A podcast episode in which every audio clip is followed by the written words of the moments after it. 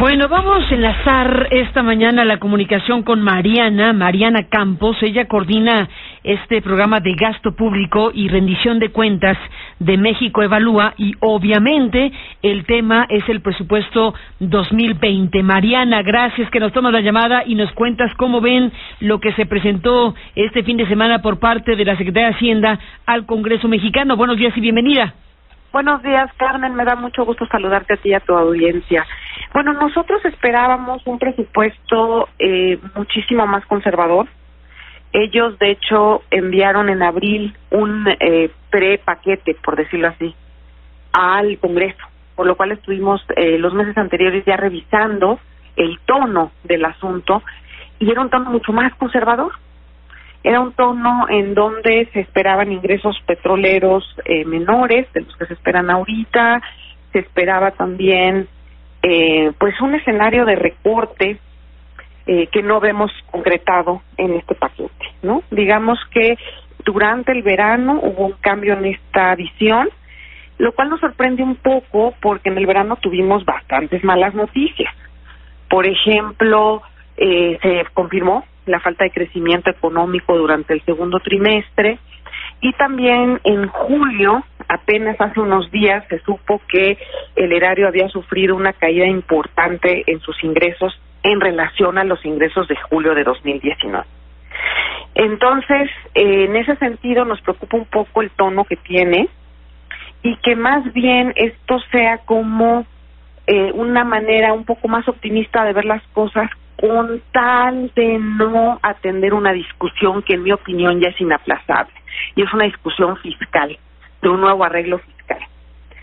No precisamente por eh, situaciones que se hayan concretado en esta administración. O sea, venimos arrastrando problemas estructurales en las finanzas públicas eh, de, mucho tiempo atrás, te puedo decir de décadas. Entonces, eh, básicamente esto tiene que ver con que México recauda poco en relación al PIB y que además traemos unos gastos obligatorios que no podemos controlar porque se tienen que pagar. Es como cuando uno paga un gasto fijo y no hay manera de, de cambiarle, ¿no? Que es el gasto en las pensiones, que han venido incrementando tremendamente en los últimos años y nos está achicando los ingresos disponibles después de hacer estos pagos obligatorios. Entonces yo creo que el, el sazón que se le puso con, con la nueva administración de que el crecimiento eh, ha disminuido, pues sí le ha pegado a la recaudación de impuestos, que es a lo que no se le tenía que pegar. Digamos, era lo que venía salvando la administración anterior y la anterior de la anterior. Entonces, ahorita que sí tenemos un problema de crecimiento, hay riesgo en la recaudación. Entonces, bueno, yo creo que es una discusión que está el presidente tratando de retrasar. Pienso que el secretario insiste en que ya empiece. No solo este secretario, también el exsecretario que se fue, Carlos Ursúa. Y pues yo creo que eh, es un riesgo innecesario el no abordar la discusión. Entiendo que representa costos políticos, pero hay que hacerlo. ¿Y en dónde estaría el eje de la discusión, Mariana? ¿Qué es lo que tendrían desde tu punto de vista que estar discutiendo los legisladores en este momento? Mira, son varias cosas de fondo, pero primero que nada es la, la falta de ingresos para poder enfrentar el gasto de obligaciones que traemos, especialmente el de pensiones, eh, por supuesto el costo financiero, que ahorita con la baja en la tasa de interés de Banjico eh, y el contexto internacional de baja de interés, hay una perspectiva de que va a poder disminuir ligeramente, pero eh, me parece que eh, tenemos que discutir cómo, nos va a alcanzar, eh, cómo se va a incorporar la economía informal poco a poco, pero tiene que incorporarse qué papel deben de hacer los estados y los municipios, porque ellos aportan solo el 10% de todo el gasto nacional. Entonces, pues traemos una, y se le llama en economía una eh, desequilibrio vertical en las facultades recaudatorias. Ya este modelo tan centralista tiene que cambiar y tenemos que incorporar a los estados, ellos también tienen que recaudar. Entonces, hay el tema de las pensiones, hay quienes insisten en una reforma de tal manera que pueda controlarse este pago porque nos está realmente presionando mucho. Entonces, como ves, no son cualquier cosa. Tenemos también que lograr mucho más impacto a partir del dinero que se va a los estados y los municipios. Tú sabes que ha habido una conversación muy amplia en el tema de la austeridad. Pues no se ha tocado el dinero que va a los estados y los municipios. La Auditoría Superior de la Federación encuentra continuamente un mal uso de esos recursos y es un tema que no se ha querido tocar. Se va ahí, la verdad, una muy buena parte del presupuesto. Eh, este año la cifra está más o menos en 1.7 billones de pesos, lo que se vaya. Tenemos que conseguir mejores resultados. No me parece que con los incentivos actuales se estén construyendo las capacidades que requerimos a nivel local para hacer frente a los flagelos que traemos como la corrupción y la inseguridad. Entonces, ahí hay una gran discusión pendiente. Ahí hay una discusión pendiente. Bueno, hay varias cosas, desde luego que este es un universo muy amplio, pero un tema muy importante, Mariana, déjame te lo eh, pregunto, eh, tiene que ver con lo que hoy se va a discutir. Eh, ya llegó esta iniciativa eh, sobre defraudación fiscal, porque aquí tú dices, bueno, ¿con qué vamos a soportar un eh, paquete económico de más de 6 billones de, de, pesos?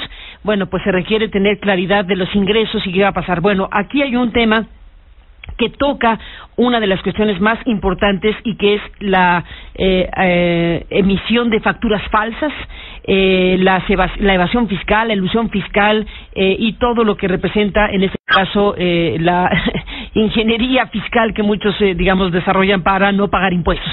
Bueno, aquí tenemos el día de hoy una discusión muy importante que ha generado polémica fuerte sobre una iniciativa que va directo, duro y a la cabeza contra los que emitan facturas falsas, contra los que utilicen figuras de empresas eh, no existentes o fantasmas. Eh, y bueno, aquí se está planteando directamente eh, con esta iniciativa que aquellos que hagan esto, pues a la cárcel, a la cárcel de inmediato, en pocas palabras. Hay quien dice que es terrorismo fiscal. ¿Qué piensan ustedes? Bueno, sin duda es un problema serio eh, creo que es bueno el espíritu de querer hacer algo al respecto, de poner este tema en la mesa. Sin embargo, creo que sí tenemos que pensar en qué efectos colaterales esto puede tener. ¿Por qué? Primero, sabemos que de, qué te cojeamos del Estado de Derecho. Entonces, esto realmente, primero que nada, ¿se va o no a cumplir? ¿Para quiénes se va a cumplir? La, la idea es que sí, obviamente. Pero pues lo que vemos en la práctica es que no pasa. A ver, lo, primero que quizás habría que pensar, ¿cuál sería la manera más fácil de conseguir y de desalentar esta producción o este uso de facturas falsas? A ver, ayúdame, ¿cuál? Quizás, quizás es cerrando algunas deducciones. Es decir, la gente deduce a través de facturas falsas. Pero ¿qué tal que la discusión de fondo es más bien, tenemos que discutir esas tasas cero? Por ejemplo. ¿Tú crees que ese es el camino? yo creo que esa es una, una parte del camino y compensar a quien tengamos que compensar con ese eh, impacto fiscal. A ver, hazme un ejemplo. dame un ejemplo, por ejemplo, dame un ejemplo de lo que estás diciendo. Por ejemplo, a veces se utilizan eh, facturas falsas para que tú justifiques ciertos gastos y de ahí se te deduzcan. Pues sí, para eso son, sí. Exactamente, pero que tú tal que dices eh, eh, ciertos gastos como, no sé, libros o incluso medicamentos, pues ya no hay que justificar los gastos eh, eh, de esas cosas y quien tenga un menor nivel de ingresos eh, vía gasto eh, una compensación del Estado. Pero, bueno, estás hablando de cosas... la puerta. Eh, bueno, estás hablando de casos o de situaciones muy específicas, a lo mejor que generan, eh, que no generarían eh, mucha discusión social, pero aquí estamos hablando, Mariana, de lo que ayer nos decía Ramírez Cuellar, que es una red, literalmente una red que se ha construido en México donde la facturación falsa es monumental. Lo que dices, digamos, podría abonar en algún sentido si lo discutimos así, pero aquí estás hablando de una maquinaria literalmente delictiva que ha estado causando un daño tremendo en nuestro país. Por eso es que la decisión ciertamente es polémica, pero se está tomando de manera pues hasta dramática, si quiere. Es decir, si lo haces, a la cárcel. Ese es el tema. Me parece que por eso tenemos que discutir primero esos hoyos fiscales. Eso o a la par. Porque sí creo eh, que por, de entrada a mí no me parece eh, meter gente a la cárcel sin haber tenido primero una posibilidad de presentar pruebas, ¿no? Bueno, eh, seguramente te tendrán que a ver, te tendrán que demostrar que lo hiciste, obviamente. Este, exactamente, porque eh, como se estaba discutiendo y no sé no sé si estoy cierta en, en lo último que estaba esta discusión era que prácticamente ahí te aplicaban las medidas de inmediatamente cárcel. Bueno, delito, prisión preventiva le llaman, ¿no? Prisión preventiva, eh, que es eh, finalmente lo que ocurriría. Déjame, Mariana Campos, de México Evalúa, recuperar lo que nos dijo ayer Alfonso Ramírez Cuellar sobre este tema y entramos en sintonía con él. Nunca había podido este, desarrollarse una red criminal tan fuerte si no hubiese tenido la complacencia del presidente de la República en el sexenio anterior y de los funcionarios de la Secretaría de Hacienda y de los directivos que estaban en el SAT en el gobierno de Peña. Me parece a mí que es una de las grandes vergüenzas eh, porque son fortunas este, importantes, abusivas, son los nuevos ricos, verdaderos criminales.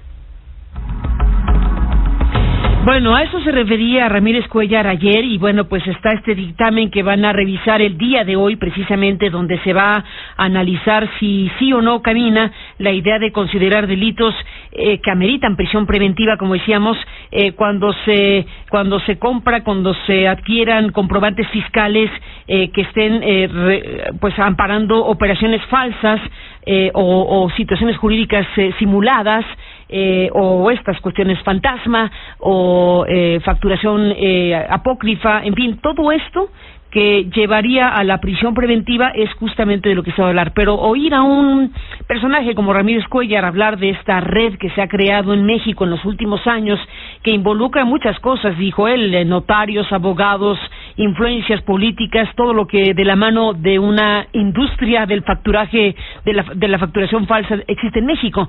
Así que bueno, la discusión entiendo que tiene eh, todos estos límites eh, en donde el riesgo de que se utilice esta eh, posible nueva disposición legal para para qué te preocupa para utilizarla desde la autoridad o de algunas autoridades para extorsionar gente qué te inquieta sí yo creo que existe ese riesgo Ahora, a mí me parece eh, excelente que haya esta preocupación. Me parece que es muy importante. Bueno, ya entrarle al tema es importante, ¿no? Importantísimo. Hombre, Yo nada más agregaría a la agenda discutir de fondo eh, algunas de las deducciones, ¿no? Porque esa es una medida preventiva que te permite, de, en primera instancia, controlar el número y posteriormente por supuesto, la sanción, que es lo que ahorita, por lo cual se está empezando, digamos, se está empezando por la sanción, pero si detrás o previo hay un incentivo a que esto suceda de manera más frecuente, ese también hay que controlarlo, ¿no? Entonces yo nada más añadiría, hay que también meter el tema de fondo, ¿no? Lo que no estaría bien es que ese tema no se incluya porque hay alguna eh, perspectiva de parte de las autoridades de en este momento eso me generaría un gran costo político y eh, no es una discusión en el que en este momento debemos tener, vámonos únicamente por la sanción. Creo que hay que ver las dos cosas.